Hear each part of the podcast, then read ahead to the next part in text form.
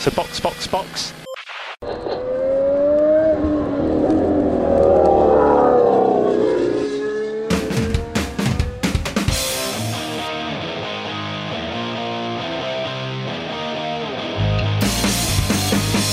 E aí, galera? Sejam bem-vindos a mais um Box Box Box original. Eu sou o Denis Augusto e estou aqui com Francisco Zotto. E vamos para a polêmica. Polêmica! Exclamação! Hoje vamos falar da polêmica, não polêmica, na verdade, é ressuscitar uma polêmica, Zoto. Lá de 2008, é, da Fórmula 1, após uma declaração do Bernie Eccleston, que a gente vai repercutir aqui ao longo do programa, que ateou fogo em Felipe Massa na discussão novamente sobre a temporada, principalmente sobre o que rolou no Singapura Gate. Que é isso, o Bernie fez isso mesmo? Tacou fogo numa, que horror. Meteu fogo. E pra apagar essa merda aí, como é que faz, outro? Taca mais gasolina, é claro. Eu sei que você deve estar cansado de ouvir esse assunto. Eu sei que você deve estar falando, nossa, mas a- em pleno 2023 vocês falando isso, mas a temporada tá do jeito que tá, né, Zoto? Então a gente tem que. A gente vai ter que achar assunto, né? Porque ficar falando bem da Red Bull todo o programa é difícil, é complicado. Tá complicado. Então, assim, vamos voltar ao túnel do tempo e falar com vocês. Vale a pena, massa?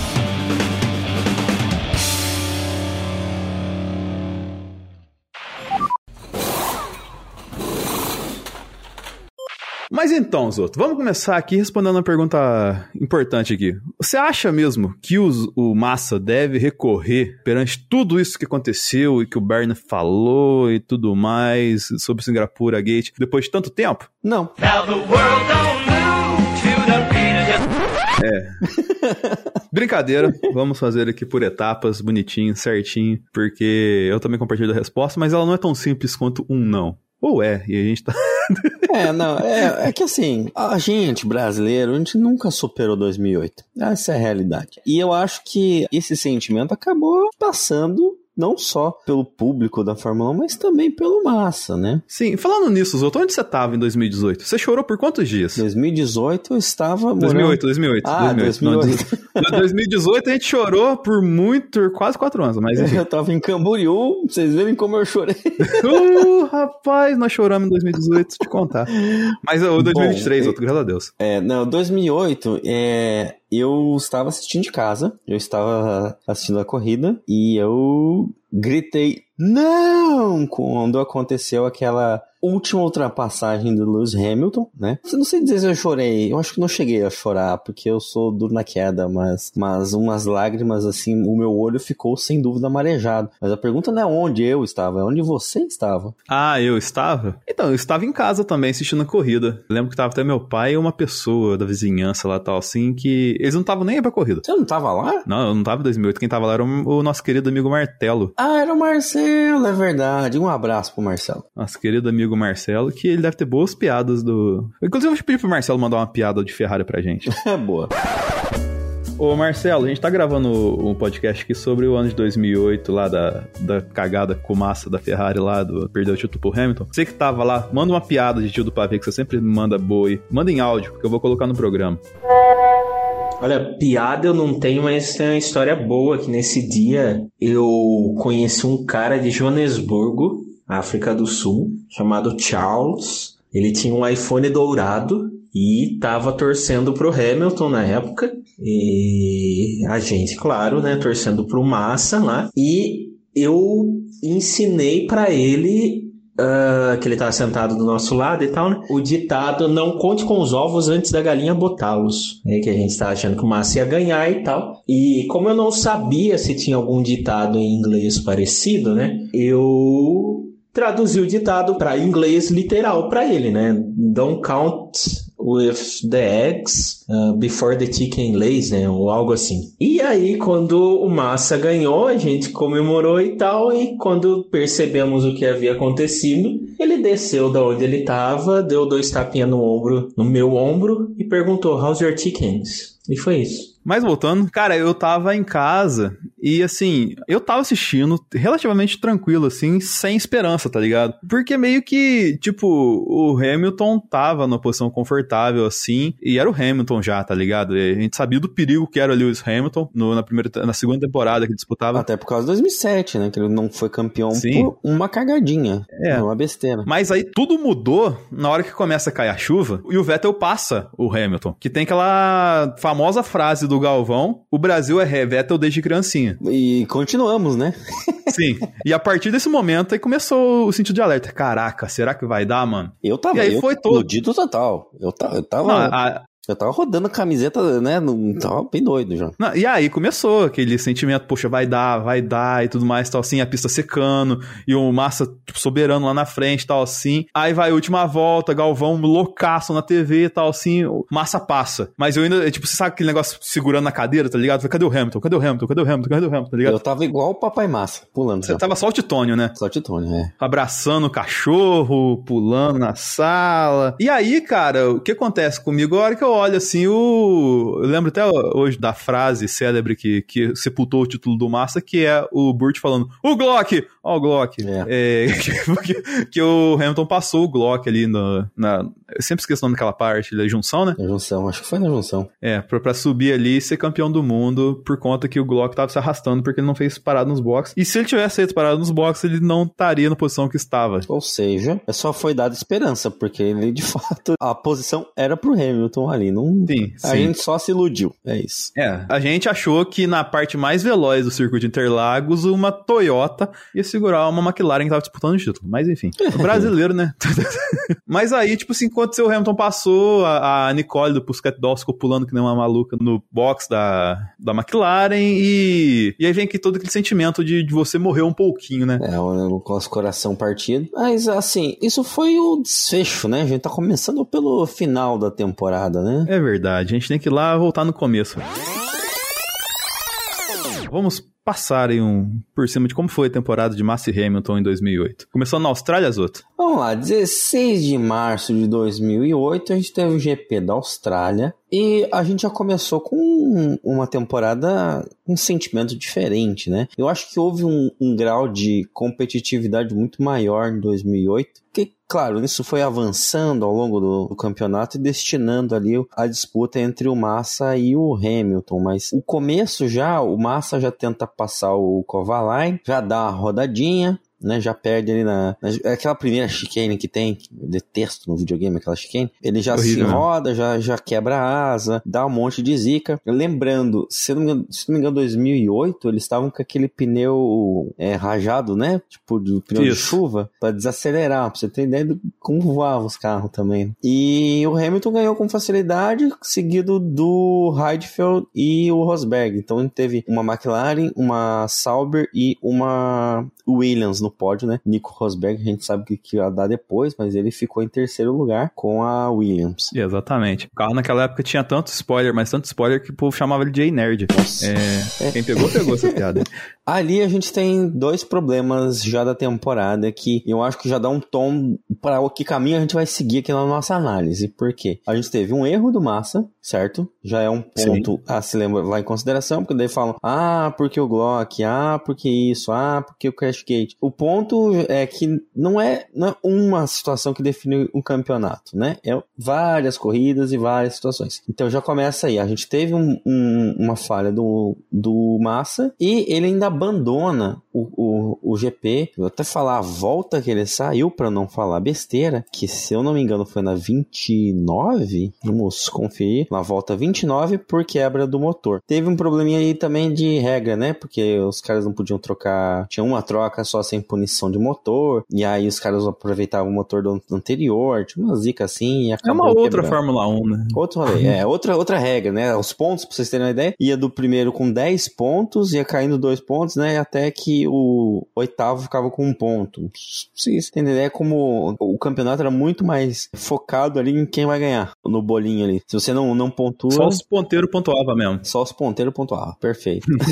Mas a gente teve o GP da Malásia também, né? GP da Malásia. Como foi o GP da Malásia? Ué, se eu não me engano aqui, o GP da Malásia é o nosso querido Massa rodou na volta 31. Pois é, olha aí. Pelo menos a, a vitória ficou na Ferrari, né? O Raikkonen que levou. Sim. E aí o Kimi, olha assumiu a liderança do campeonato. Uhum. Era o, o início do fim do interesse do Kimi por Fórmula 1, né? Depois disso, ele, ele só correu por, por correr. É, mas o O- importante aí é que o Kimi era o reigning champion, né? Ele era o atual campeão. Sim, sim, E ainda teve pódio do Kubica, de Sauber, sim. e do Kovalainen, de McLaren. Reiki Kovalainen, que nome, hein, cara?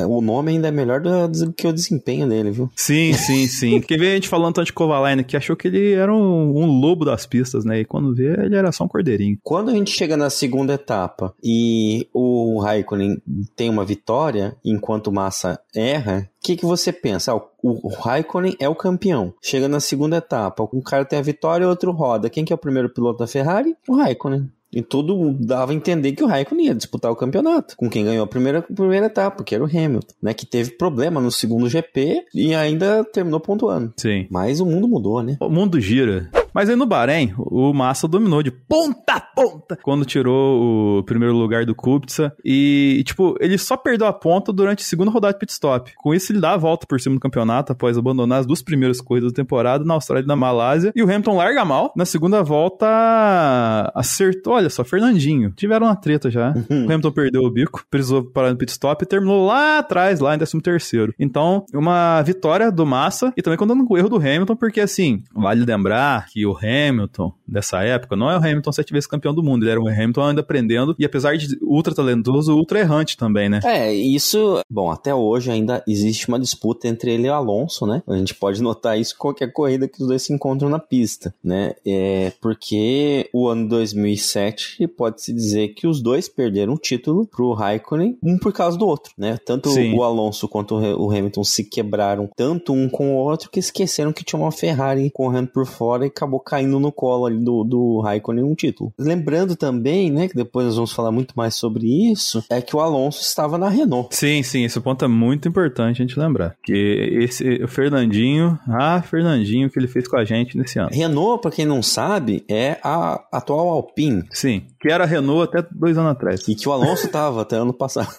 Sim, mas aqui, Zoto, no GP seguinte, que é o GP da Espanha, o Massa foi em segundo, mas ele já teve a primeira ali disputa na pista com o Hamilton, tá ligado? De uma parte bem ferrenha ali do embate que a gente veria ao longo do ano, assim, mas ele conseguiu resistir, venceu a batalha, mas a prova foi vencida pelo Kimi Raikkonen. Ó, é isso que eu estou falando. Chegamos na quarta prova e a gente tem duas vitórias do Raikkonen, uma do Massa, uma do, do Hamilton. Sendo que nessa vitória do Raikkonen, o segundo lugar é o Massa. Então se vê uma Ferrari forte, mas o primeiro piloto, Kimi Raikkonen. Atual campeão. Sim. Você já vê como que tendencia aí a visão da, da Ferrari. Não é de hoje que você fala, ah, não, não importa o piloto, importa a Ferrari. E aí isso acaba pagando mais pra frente, né? Total. E assim, a partir daqui, tem uma questão também que o, o Kovalainen bateu nessa prova e teve um safety car longo. E ele ficou um tantinho machucado ali, né? Mostrando que, poxa, talvez o Kovalainen ele poderia ser mais do que ele foi se não tivesse batido ali. Mas enfim, ele até teve uma temporada ok ao longo dela, né? Venceu uma prova lá na frente, lá na Hungria. Mas é, foi o máximo que ele conseguiu no sétimo, colo sétima colocação na temporada no todo ali. Mas depois disso, os outros, a gente teve o GP da Turquia. Ah. E a gente tem um rei da Turquia. O rei da Turquia, no caso, é o Massa, né? É o cara que Sim. mais venceu lá. Acho que até hoje ele ainda tem esse, esse recorde. É, porque se parou de correr na Turquia, né? É, tem isso também. Não, mas fica aí pros nossos ouvintes comentarem, pra gente mandar um e-mail. Fala merda, Zoto. Quem mais ganhou foi tal piloto. Então manda aí pra gente, porque eu, eu acho que o Massa ainda é o rei da Turquia. Sim, e olha só pra você ver que coisa. Nem parece que atualmente o contexto da prova é o que acontece com a Ferrari na, nas provas, porque o Massa venceu a prova com o Kimi em segundo, e o terceiro foi o Hamilton, porque fizeram três paradas e a Ferrari fez duas paradas. Olha só pra você ver. A Ferrari acertando estratégia de Ah, boxe, tá vendo? Acertando estratégia de pneu. Que beleza. É, mas vamos lembrar outro ponto, né? Que naquela época, e a gente vai voltar com esse assunto depois, existia o reabastecimento. Hum, E isso definiu muita corrida, viu? Inclusive, Sim, eu já, já falei isso aqui várias vezes, mas o reabastecimento era o que jogava a favor de um, de um carinha ali chamado Schumacher. Ah, esse aí era rei. Ele andava com o carro muito leve, socava a bota, fazia volta de, de classificação toda, toda a volta, entrava abastecido. Ele acabava parando uma vez a mais do que os outros e acabavam tendo um, um desempenho desempenho muito rápido e acabava, né, vencendo muitas corridas assim. Nessa época aí, a gente tinha que lidar com estratégias não só da, de pneu, mas também com o peso do carro, né, de como isso ia refletir no desempenho ou não. Sim. E logo depois disso, a gente teve o GP de Mônaco. E o GP de Mônaco foi vencido pelo Hamilton, o Massa ficou em terceiro e o Kubica, olha só pra você ver, ficou em segundo ali, dando os brilharecos dele ali. Brilharecos que seria ainda maior no GP seguinte, né, Zoto? Que é o GP do Canadá. Esse é um clássico, né? Sim. Começa aí que o, o Massa já teve probleminha aí com a Ferrari nos pits, né? Então, a gente agora a gente bota um pontinho na conta da Ferrari, né? Sim. Quem não lembra da Ferrari errando um pit stop, não é mesmo? Parece que foi ontem. e quando você falou em brilhareco do Kubica, na verdade foi um, um baita de um brilho, porque ele venceu a etapa no Canadá, sendo que ele venceu um ano depois de dar uma paulada homérica no, no GP de 2007, no qual a gente conseguiu até. Ele destruiu o carro num, num grau que a gente conseguiu ver o pé dele para fora do carro. Sim. Né? E foi, um, foi um, um dos acidentes mais horríveis que eu vi da, da Fórmula 1. E por sorte, né? E graças à segurança dos carros, ele não sofreu nada muito forte. Mas foi que. O fato é que ele não morreu. Que, do jeito que foi aquela paulada, ele, eu olhei na hora, achei que ele tinha morrido. No caso, foi o que proporcionou a primeira corrida do, do Vettel, né? Sim, sim. Passa um ano, ele volta na mesma pista e vence a corrida.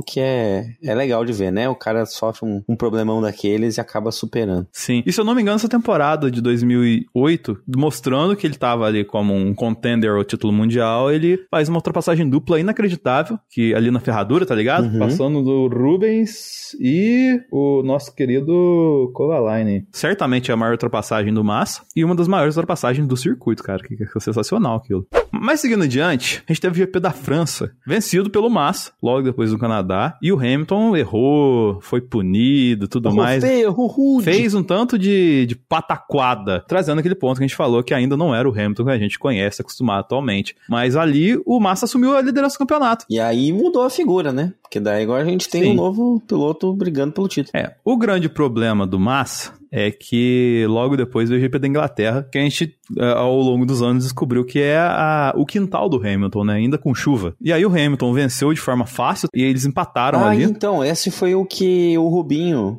largou lá atrás e fez um, um, um escarcel. Eu lembro dessa Sim. corrida. Porra, isso aqui foi um desempenho exemplar do Rubinho, né? Ele na, na chuva, ele- ele era maravilhoso também. Ele gostava desses momentos, assim, cara. Mas, assim, a gente vai pra Alemanha com os dois ainda empatados. Mas aí chega no, no GP da Alemanha, o Massa termina em terceiro, tentou mudar uma estratégia durante um safety car, ele fez um pit stop, até levou uma van- vantagem em relação ao Hamilton que não parou. Porém, ele ainda assim não tava com um ritmo tão forte quanto o do Hamilton e foi ultrapassado a 10 voltas do fim e tal. E ficou em terceiro. Quem ficou em segundo ali na ocasião, só pra você ver, era Nelsinho Piquet. Aí a gente já começa a dar atenção pro nome, né? Que a gente tem aí uma Renault ficando em segundo, né? E essa Renault que ficou em segundo vai dar muito pano pra manga lá pra frente. É que a Renault começou a ser competitiva nessa fase do campeonato, né? Ainda mais competitiva e tal. É, e, e assim, é, já vamos falar de Nelson Piquet, acho que podemos seguir falando da- dos GPs, que na hora, na hora certa eu vou falar muito dele. Sim, sim. Até porque o próximo GP ele é muito importante, porque o GP da Hungria, Uhum. se tinha sinalizado um, um pontinho pra Ferrari, pode sinalizar outro pontinho pra Ferrari aqui, porque o Massa caiu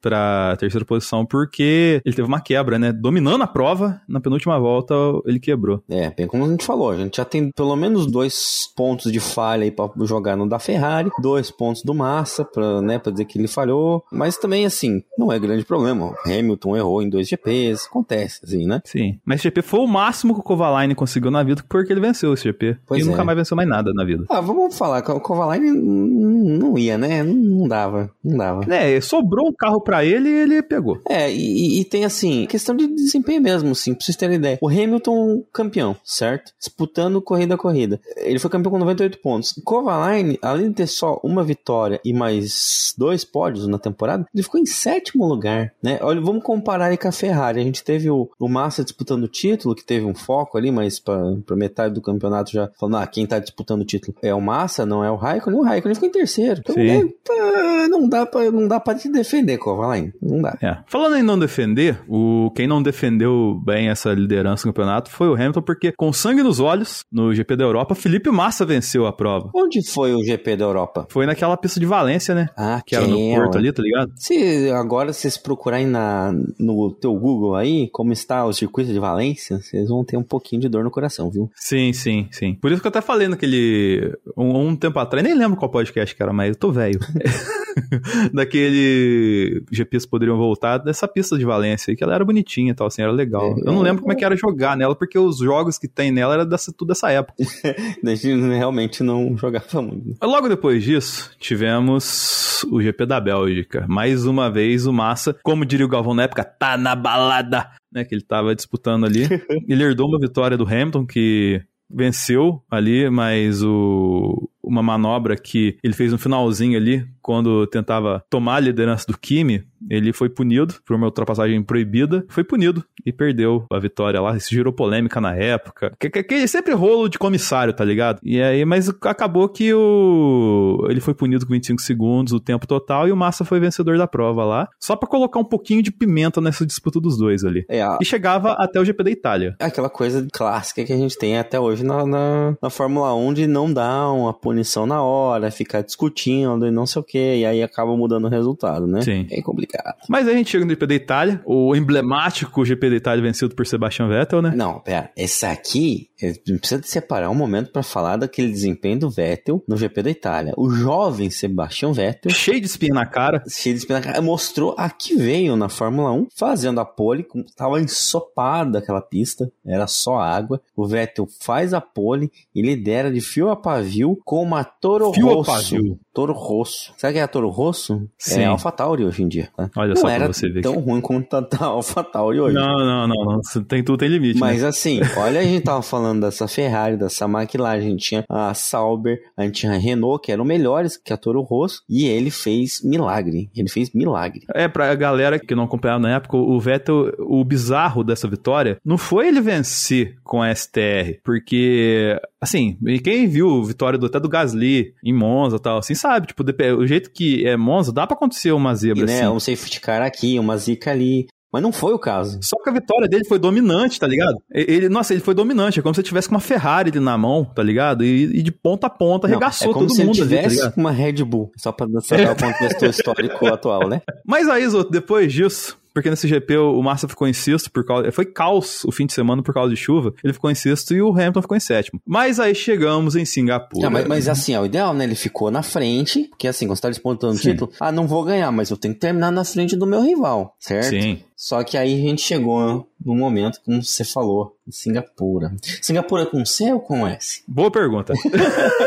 A gente resolveu isso no episódio, agora já não lembro mais, mas acho que é com um C. É com C. O do Malu fica com essa. Uhum. Mas enfim. A Ferrari acabou com a corrida do Massa no primeiro pit stop, que o brasileiro estava parado na posição correta enquanto aguardava o fim do reabastecimento. E a equipe acendeu o sinalzinho verde. Lembra? que Na época o sinalzinho verde era Ah, é. pra. cê- Ficou verdinho e sai voando, né? Só que esqueceram de tirar a mangueira do carro dele. Olha só, Pegou ele teve que. E ele teve que parar no pit lane pra esperar os mecânicos tirar aquela imagem lá, o Galvão. Ai, ai, ai, ai, ai, ai. Então, ali a corrida dele tinha ido embora, mas Ele tem assim. uma punição, não foi? Por causa desse. Ele terminou em 13 terceira prova. É, foi um desastre. Foi o final de fim de semana desastre do, do, do Massa, né? É, porque como se não fosse isso, ele ainda foi punido porque a Ferrari soltou em posição perigosa ele contra o Sutil. Tudo errado, né? Ferrari sendo Ferrari. É, mas assim, o, o, o ponto aqui é o seguinte: ele era pole. Sim. E aí deu a zica e ele foi lá pra trás. É, ele acabou em 13 terceiro, o Hamilton em terceiro. Vencido a prova por Fernando Alonso. Ok, Fernando Alonso, um grande piloto, né? Sim. Tava com mais. E esse movimento todo, com- e- e- essa reviravolta na corrida, aconteceu por... Porque teve um acidente. Olha aí pra você ver. Mas que acidente? Nelson Piquet Jr. Nelson Piquet Jr. roda sozinho e arregaça sua Renault no muro. O ponto é que Fernando Alonso já tinha feito uma parada muito estrategicamente que o colocava à frente do pelotão, certo? Sim. É, ninguém falou nada na hora, né? Mas, tá, bateu, tal, deu certo pro Alonso. Todo mundo achou estranho, porque falou assim, ué, por que, que o Alonso parou numa estratégia que não faz sentido? Aí bate, até as pessoas olharem estranho. Aí tudo bem, acontece. Né? O que de fato aconteceu e a gente veio saber a público praticamente um ano depois é que Nelson Piquet Jr. recebeu ordens da equipe para bater de propósito. Isso comprova-se no próprio GP, porque na volta de apresentação ele roda no mesmo ponto. Ele chega, Sim. ele faz, dá uma virada no, no volante que ele gira, daí ele conserta e vai. Tipo, ele treinou a manobra de bater. E durante o GP, mandaram falar algum, falar algum código lá, alguma coisinha, e ele arrebentou o carro no muro. O que beneficiou Sim. Alonso e ele venceu a corrida. E essa é a grande Isso. polêmica até hoje, porque o que, que se fala aí, né? O GP deveria ser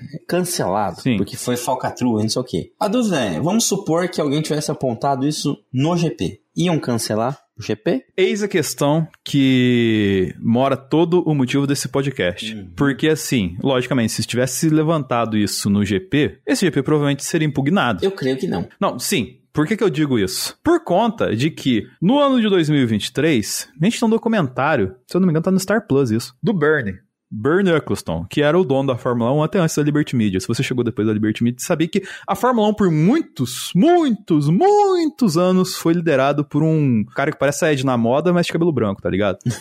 e, e- Cara, volta. Você tá... Ed na moda de cabelo branco. Sim, nada de capas. É, assim.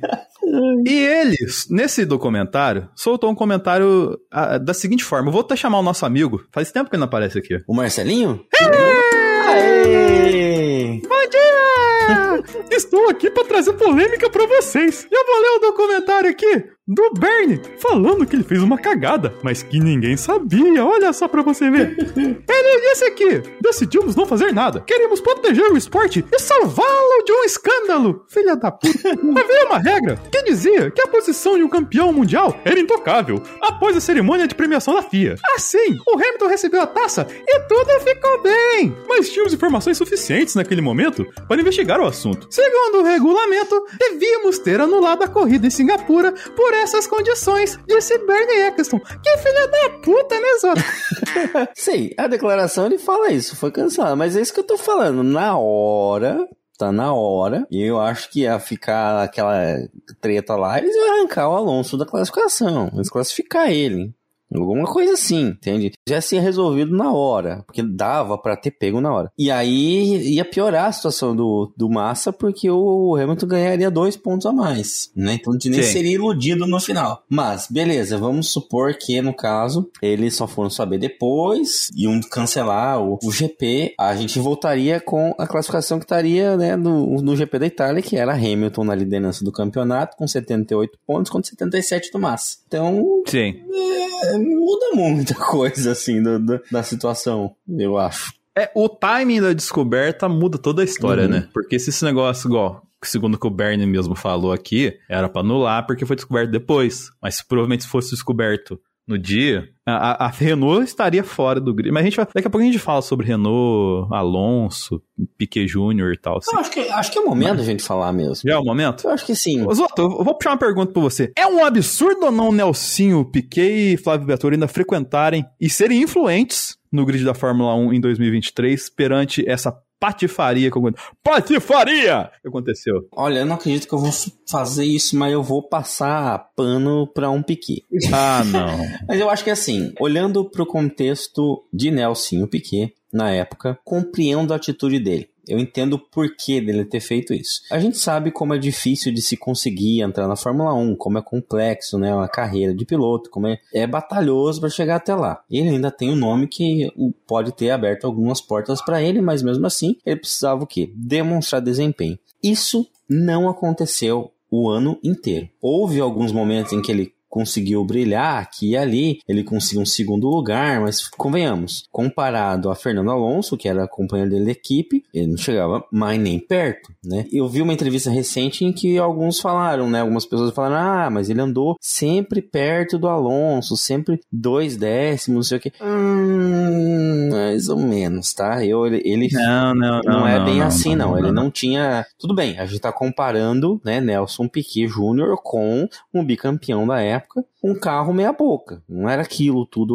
o carro da, da Renault. E aí a gente não vê um grande desempenho para ele. ele. Tudo bem, ele conseguiu um segundo lugar. Pareceu que no segundo, no segundo metade da temporada ele deu uma melhoradinha, né? Começou a pontuar com um pouquinho mais de regularidade, começou a aparecer um pouco mais. Mas eu vou resgatar uma conversa e uma, uma entrevista do Barrichello na época dele de Ferrari. Fatídico fim de semana do hoje não, hoje sim. E por que que ele deixou entregar, ele deixou para entregar, né, a, a posição na reta final? Porque ele não ia entregar. Ele estava decidido a vencer aquele GP. E até que a galera na última volta, né, o, o engenheiro apertou lá e falou assim: olha, você tem que rever aí as condições do seu contrato, né? Ou seja, ou você entrega ou você tá na rua, né? Então, você ia querer ficar fora de uma Ferrari que tem potencial de ganhar título, sabe Deus que pode acontecer com outro piloto e você herdar uma vitória aqui e ali e ser campeão, né? E se você conseguir entregar o suficiente para ser campeão, mesmo que esteja falando com o Schumacher, né? O que seja, ficar como vice-campeão, quem não queria ser um vice-campeão de Fórmula 1? Então, ele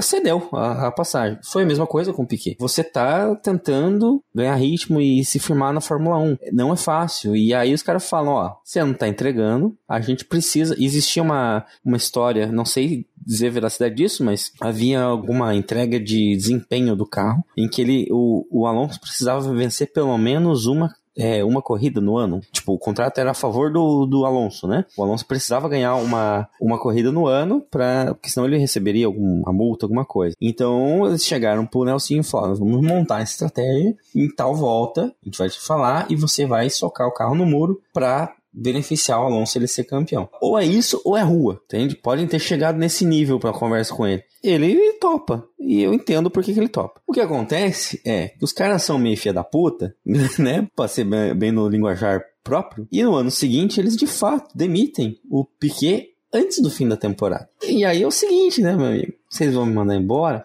Pois vou fuder todo mundo. E aí jogaram a merda no ventilador e arrebentou com tudo, né? Sim, sim. Mas assim, o que a gente vê depois, eu entendo totalmente essa abordagem que você faz, que eu vou fazer o contraposto agora. Muito bem. É que, assim, não, beleza, ele tava numa situação que ele tinha que aceitar pra seguir em frente com a carreira e tal, apesar de ser um absurdo e tal. Uhum. Beleza, beleza. Só que o comportamento de Nelsinho depois disso, as declarações que ele dá, a prepotência que ele carrega ao falar desse caso, assim, ou então fazer piadinhas com esse caso, tipo assim, não advogam a favor dele, tá ligado? Desse coitadismo, entre aspas, que você colocou para ele nessa posição. E, saca? Não, não, tipo assim, poxa, né? a gente não fica com dó do Nelsinho, a gente quer arrebentar o Nelsinho na porrada.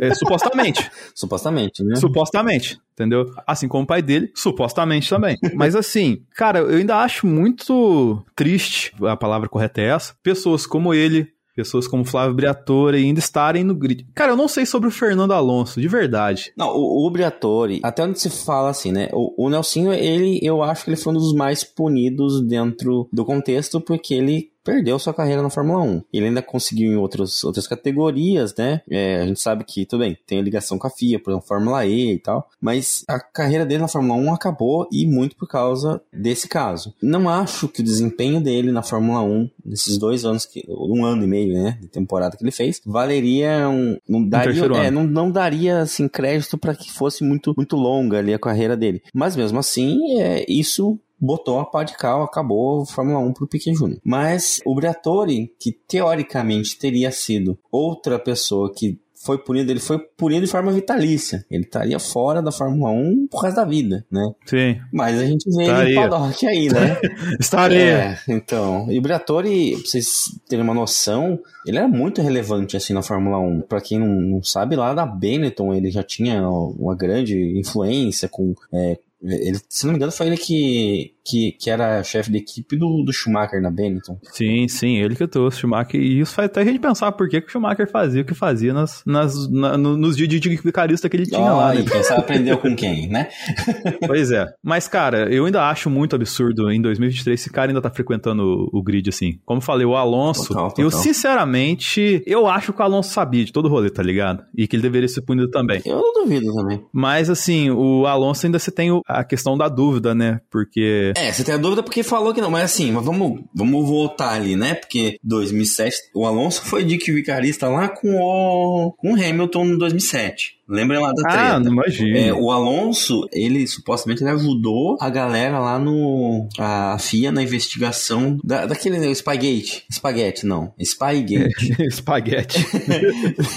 é que pode ser Spaghetti também, né? Se for caso da Ferrari. Né? Pra quem não, Espaguete. quem não lembra, Spygate era o que algum mecânico lá da McLaren comprava informações de engenheiros da Ferrari, né? E só que ele tirava cópia num como se fosse uma lojinha, numa papelaria, sabe? E até que quem tava tirando as cópias, um dos funcionários olhava e falava, mas isso aqui é da Ferrari. E, o cara torcia pra Ferrari. E aí o cara falou, quer saber? Pegou, mandou essas informações pra Ferrari e falou, os caras estão roubando essas informações aqui. E aí fodeu com a galera também na, na McLaren. E até onde se sabe, assim, na forma oficial, o Alonso e o Hamilton, que estavam na McLaren, ajudaram nas investigações e ficaram com os pontos. Delação premiada que chama. É, os dois estavam disputando o título. Para a Fórmula 1, era interessante que eles não perdessem os pontos, né? Porque isso ia entregar de mão beijada os títulos para Ferrari e os de piloto também, e não ia ter emoção nem nada. Então, não houve nenhuma ação direta com os pilotos. Mas eu posso botar um dedinho no fogo para dizer: esses caras sabiam do que estava rolando, fizeram parte, e aí no final a Fórmula 1 passou um pano. E eu acho que com o Alonso pode ter sido a mesma coisa, entende? Você fala assim: ah, não adianta a gente punir o Alonso aqui, porque ganhou, beleza, mas vai mudar o quê? Né? Não vai ganhar título nenhum, não influencia em nada. Deixa assim.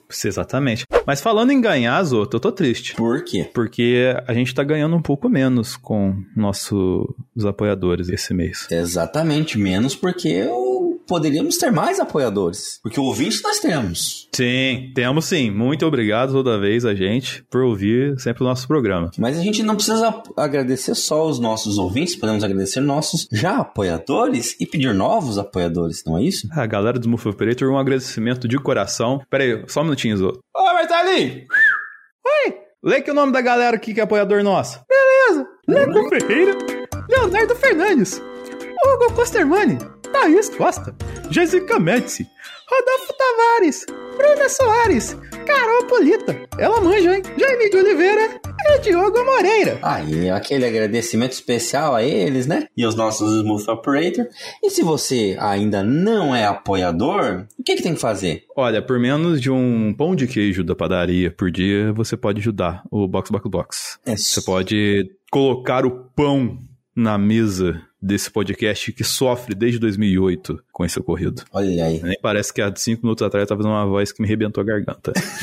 Você também pode ajudar a gente pela chave do Pix, que é podcastboxboxbox.gmail.com, avaliar a gente com cinco estrelas nos agregadores, ou com o best do best de cada é, agregador de podcast, a gente fala cinco estrelas, que é o do Spotify, do Apple, acho, se não me engano. Enfim, você entendeu? Coloca a gente no máximo do podcast, que isso ajuda a gente bastante também. E acompanha a gente no Twitter e no Instagram, arroba cashboxboxbox, porque a gente faz aqui com tanto amor e afinco, porque a gente tem um coração partido desde 2008. É. E esse coração partido continuou ali por mais três provas ainda, né, Zoto? Teve mais três provas além da, do Crash Gate, a gente teve o Japão. Japão, que o Massa chegou em sétimo. Ele foi punido com um drive-thru, né? Porque ele, num toque com o Hamilton, olha só pra você ver, foi considerado culpado, tá ligado? É, é, ali já tava na treta, né? Porque já era final de campeonato, então bateu desespero, água na bunda, né? Temos que começar a ganhar, a ganhar do rival. Então já.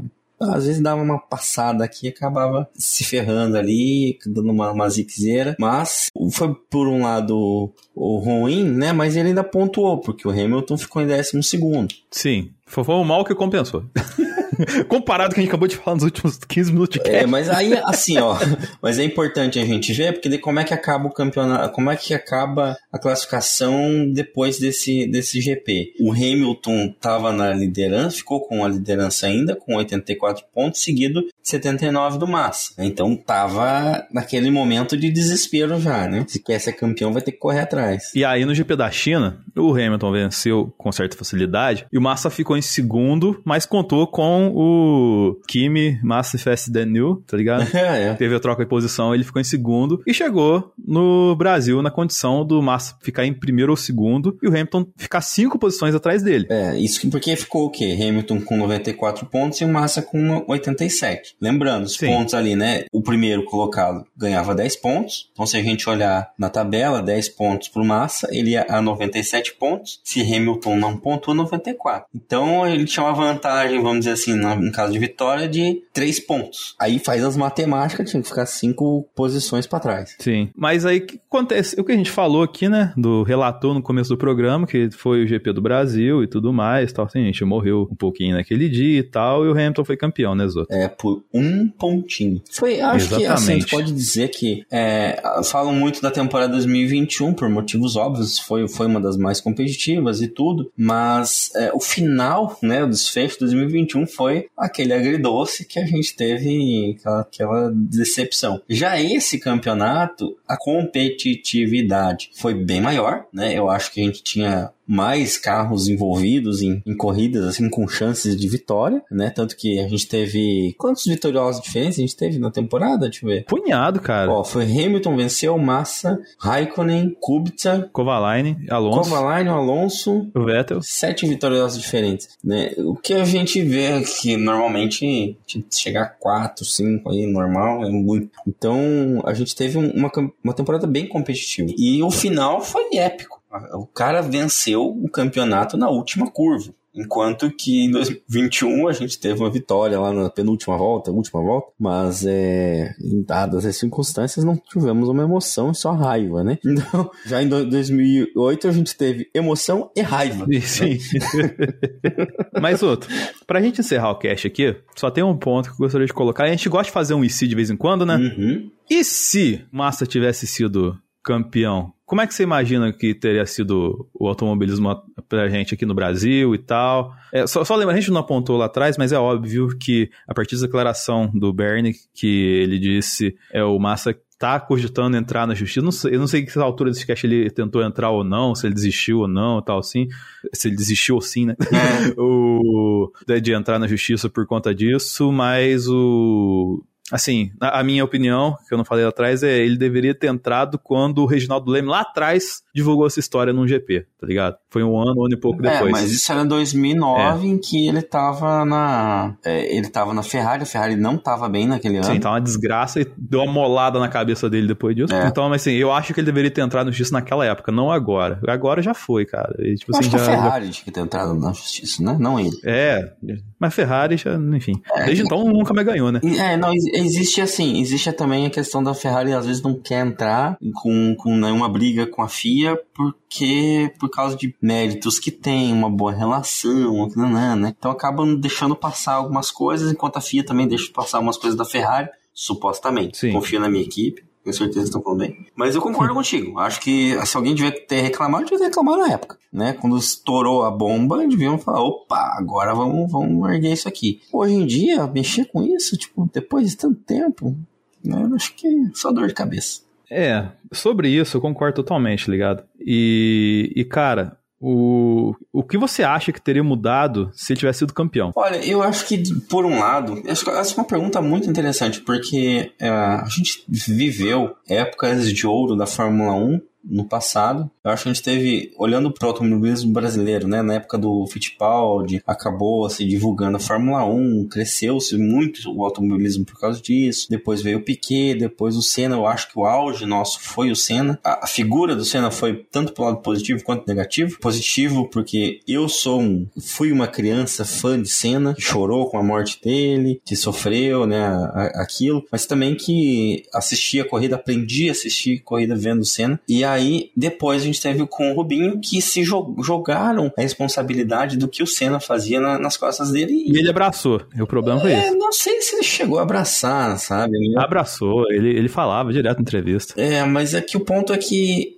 a circunstância era totalmente diferente, né? Era outra Fórmula 1 já, né? Era outro esquema. E acabou se, se exigindo muito do, do Barrichello. E a- quando a- o público geral brasileiro viu que não ia ter o mesmo resultado do Senna, acabou desanimando com a Fórmula 1. Então já perdemos um público ali. A volta de um brasileiro figurando com chances de título, como foi com o Massa, e se ele tivesse sido campeão em casa, né, vencendo a corrida em casa, isso com certeza seria voltado de uma forma, talvez de marketing, talvez de, né, de, de vantagens, assim, em que a gente tivesse um desenvolvimento maior do automobilismo no Brasil. Voltando talvez às épocas de cena. Talvez, né? Mas vamos ser sinceros aqui, eu acho que isso teria vida curta. Porque no ano seguinte a gente já viu que a Ferrari já não foi tudo aquilo. A gente já viu a Brown GP despontando e aí Barrichello teve te, tinha um carro para competir título com título, mas as circunstâncias não levaram ele a ser Cara, talvez ele fosse campeão em cima do Button, tá ligado? Tipo assim, talvez o, o peso seria menor para ele, talvez, tá ligado? Uma, uma alternativa, talvez. Vou ser sincero aqui, ele é muito mais piloto que o Button até hoje. Não, com certeza, isso Mas a é, gente sabe. é circunstâncias, né? Ele teve problemas nas total. primeiras corridas que despontou o Button. Então, aí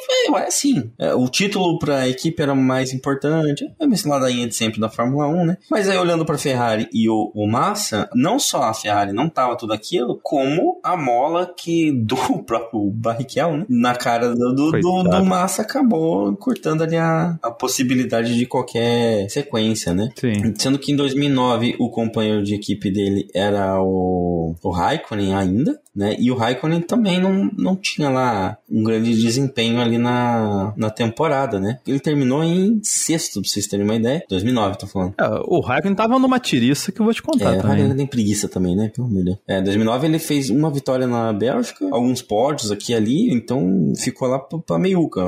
Quem realmente disputou o título foi a, a Brown GP e depois o Vettel na segunda temporada, na segunda metade da temporada que começou a ter um pouquinho mais de regularidade também, Que né? aí virou a dinastia da Red Bull, né? É, daí cresceu-se a, Red Bull. Então eu acho que assim, teria um ânimo, uma injeção de ânimo na, na, no automobilismo brasileiro? Teria. Mas isso ia durar pouco tempo. É um ano, dois ali, já ia morrer na casca. Eu acho que não teria. Teria mais repercussão pra Felipe Massa do que pro Brasil. Entende? Sim. Eu tendo a concordar com sua perspectiva, também acho que não ia durar muito. Mas eu acho, cara, que ia, vamos dizer assim, o automobilismo brasileiro seria é, teria um, uma valorização melhor por parte dos brasileiros. Ah, isso sim. E talvez impactasse na formação de novos pilotos, tá ligado? Talvez a gente tivesse com um piloto no grid, por conta até desse título e tal, porque seria o. é, ele ainda- é o- é o Senna, né? Mas é, o Massa seria o último campeão sul-americano, tá ligado? Então, assim, talvez tivesse uma injeção de dinheiro mais competitiva para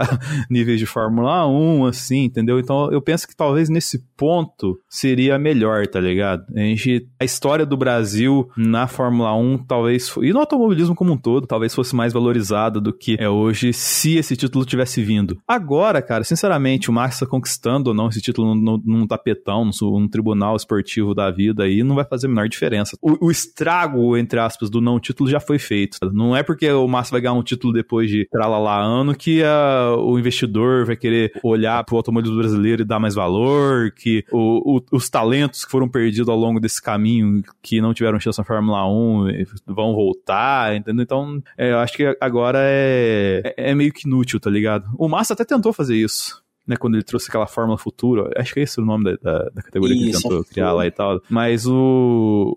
A própria galera não respeitou ele, tá ligado? Talvez até nesse ponto se fosse interessante que a galera respeitasse mais ele, como referência e tal, assim, mas enfim. É um IC que a gente nunca vai ver. Mas a, a verdade é que, cara, eu acho que até pro Massa é melhor a gente deixar essa história de lado um pouquinho, porque ele não merece passar por isso. Ele tem um- uma carreira de, de glórias, de, de superação e tal, assim. Eu acho que é por isso que a gente tem que lembrar do Massa. Sim, e eu acho que não, não só isso, mas ele, ele era um excelente piloto, né? É ainda, no caso, ele está na Stock Car Brasil, né? Eu acho que ele mostrou como ele é um ótimo piloto, teve grandes desempenhos, teve grandes eh, disputas, e é isso, o fato dele não ter vencido o título não é um demérito, pelo contrário, né? Ele brigou contra o que a gente pode dizer hoje um dos maiores da, da Fórmula 1, se não o maior. É, ele lutou, lutou de frente com o melhor de todos. É. E Na verdade é essa. Mandou muito bem. Então, é, eu acho ele, ele um, um excelente piloto e não julgo como, ah, que pena, não sei o que, como alguns falam de, ah, ele não é nada, não sei o que, sabe? Então, não, não acho que é por esse caminho aí, não. Sim. So box, box, box. Enfim, gente, eu acho que por hoje é isso, né, Zoto? Acho que é, né? Falamos bastante, né? Tiramos Sim, sim. água de pedra aqui. Sim, exatamente. Ressuscitamos um fantasma pra matar ele agora no final com vocês. Voltamos na próxima semana com mais um Box Box Box maravilhoso pra vocês. Então, muito obrigado. Ative nosso, as notificações aí do nosso feed de podcast aí e tal. Dá, dá uma força pra gente no Twitter e no Instagram. Lá comenta com a gente se acha que a gente tem que fazer um. Sei lá, "Não, gente, vocês estão errados, tem que fazer um cast, tipo, trazendo um profissional de direito aqui pra falar a favor do Massa, a gente traz também. É só, é só, é só chegar lá e pedir pra nós, né, Zoto? Isso aí, só comentar e a gente faz. Exatamente. Então, até a próxima e box, box, box. Isso aí.